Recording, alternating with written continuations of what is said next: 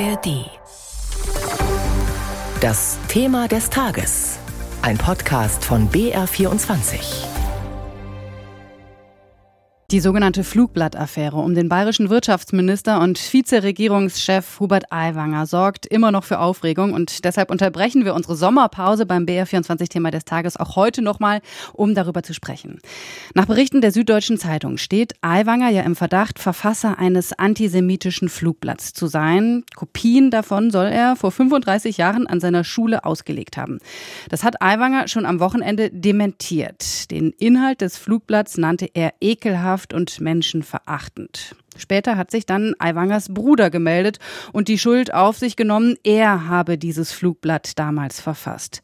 Viele Politiker geben sich mit dieser Erklärung allerdings nicht zufrieden. Bundeskanzler Scholz hat zum Beispiel eine weitere Aufklärung gefordert, auch der bayerische Ministerpräsident Söder und Vertreter der Landtagsopposition. Da steht der freie Wählerchef Aiwanger also von vielen Seiten ganz schön unter Druck. Aus der eigenen Partei bekommt er dagegen Rückendeckung, wie Regina Kirschner berichtet. Das Zugpferd nennen sie ihn bei den Freien Wählern. Hubert Aiwanger ist der bekannteste Politiker seiner Partei. Laut Umfragen sogar der zweitbekannteste Politiker in Bayern überhaupt, hinter Ministerpräsident Markus Söder. 2008 führte er die Freien Wähler erstmals in den Landtag. 2018 dann sogar in die Regierung als kleiner Koalitionspartner der CSU, aber schon damals selbstbewusst. Wir sind weder aufs Regieren angewiesen, noch einmal im Sack, immer im Sack. Sollte sich aber herausstellen, dass die CSU mit uns Schlitten fahren will, sind wir die Ersten, die vom Schlitten absteigen und lassen die alleine an die Wand fahren. Auch auf kommunaler Ebene haben die Freien Wähler zugelegt, sind mit 14 Landräten und Dutzenden Bürgermeistern zweitstärkste Kraft. Alles Erfolge unter Aiwanger. Nur eine Sache hat er noch nicht erreicht, den Einzug in den Bundestag. Das nagt an ihm. Immer wieder betont er, er will es weiterhin versuchen und irgendwann schaffen. Zumindest sein Bekanntheitsgrad im Bund wächst. Spätestens seit seiner umstrittenen Rede bei der Demonstration in Erding und seinem Fernsehauftritt bei Markus Lanz.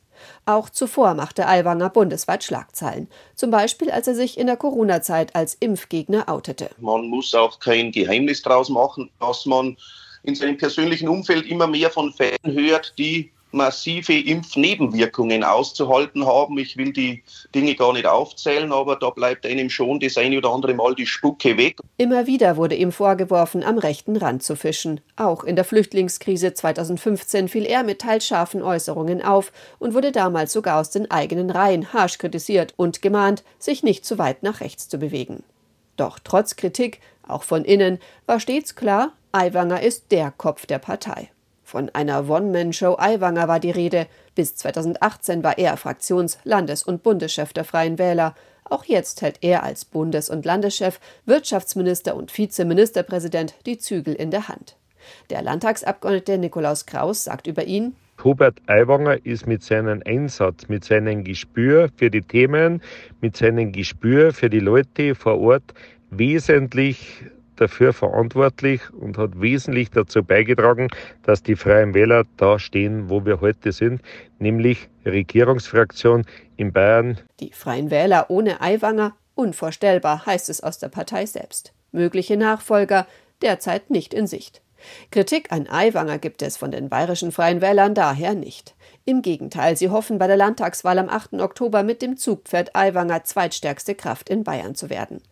In Bayern stehen die Freien Wähler also hinter Hubert Aiwanger, wie Regina Kirschner berichtet hat. Aber die Entscheidung über seine politische Zukunft, die liegt jetzt auch in den Händen von Ministerpräsident Söder.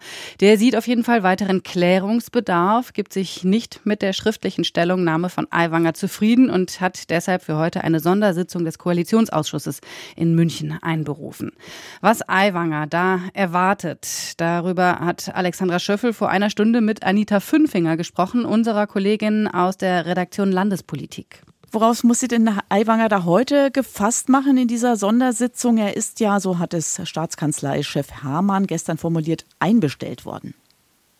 Auf viele, viele Fragen muss sich Hubert Aiwanger gefasst machen, denn bislang hat er sich zu der ganzen Sache ja nur schriftlich geäußert. Hubert Aiwanger sagt selbst, er hatte das antisemitische Flugblatt im Schulranzen und er findet es selbst, wir haben es mehrfach zitiert, ekelhaft und menschenverachtend. Weitere Fragen danach. Er war ja gestern auch in Bayern unterwegs und natürlich wollten die Kollegen ihm Fragen dazu stellen. Die hat er abgeblockt mit der Antwort nächste Frage. Eine solche Antwort wird heute im Koalitionsausschuss von CSU und Freien Wählern mit Sicherheit nicht ausreichen. Also Markus Söder, die CSU fordert eine detaillierte Erklärung zu dem, was da vor 35 Jahren in Niederbayern passiert ist.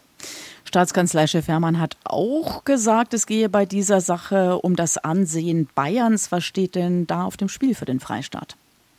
Auf dem Spiel steht, dass man sowas also duldet. Diesen Vorwurf kann sich keine Regierung gefallen lassen oder tolerieren. Daher wird es jetzt ganz klar darauf ankommen, wie Hubert Aiwanger erklärt, dass er, so stellt er es ja bislang dar, nicht der Urheber war, sondern der Bruder. Und der hat ja auch schon die Schuld auf sich genommen. Gestern nochmal ausführlich im Gespräch mit einer Zeitung der Passauer Neuen Presse. War es der Bruder und was hat der andere Bruder damit zu tun? Das wird die Frage sein, ob man das, diese Erklärung so stehen lässt lassen kann. Je nachdem, wie die Sache ausgeht, was steht für Söder auf dem Spiel für den Ministerpräsidenten knapp sechs Wochen vor der Landtagswahl? Der Ruf nach einer Entlassung ist bei den Oppositionsparteien SPD und Grünen lauter, in der CSU noch sehr zurückhaltend und bei den Freien Wählern hat Aiwanger, wir haben es eben gehört im Bericht von Regina Kirschner, hat Aiwanger die volle Rückendeckung. Markus Söder muss nun also abwägen, wie schützt er seinen Ruf, den Ruf der bayerischen Staatsregierung, die sich klar und deutlich abgrenzt gegen Antisemitismus, deutlich verurteilt, ohne Wenn und Aber und gleichzeitig aber einen Partner in der Regierung hat, dem nur schwere Vorwürfe gemacht gemacht werden. Und das alles, du sagst es, sechs Wochen vor der Wahl.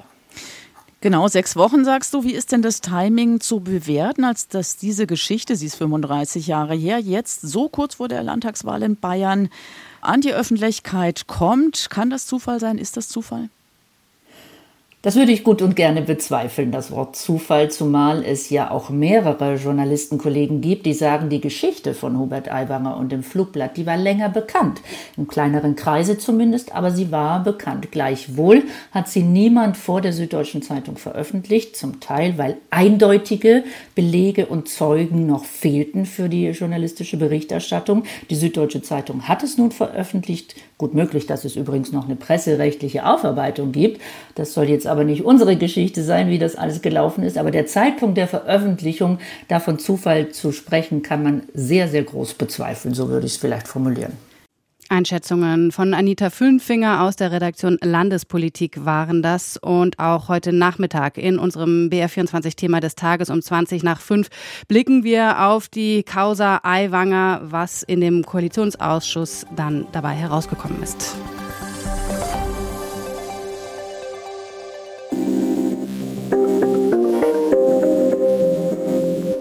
Hallo, ich bin Kevin Ebert. Und ich bin Birgit Frank.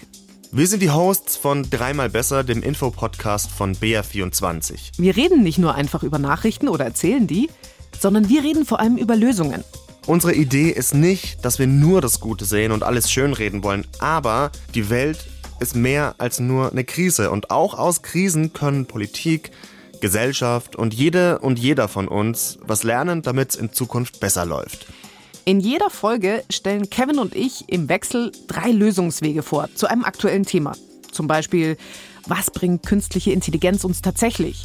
Wie ist nachhaltiger Skiurlaub möglich? Oder was können wir gegen Radikalisierung tun? Jeden Freitag erscheint eine neue Folge von Dreimal Besser, zum Beispiel in der ARD Audiothek.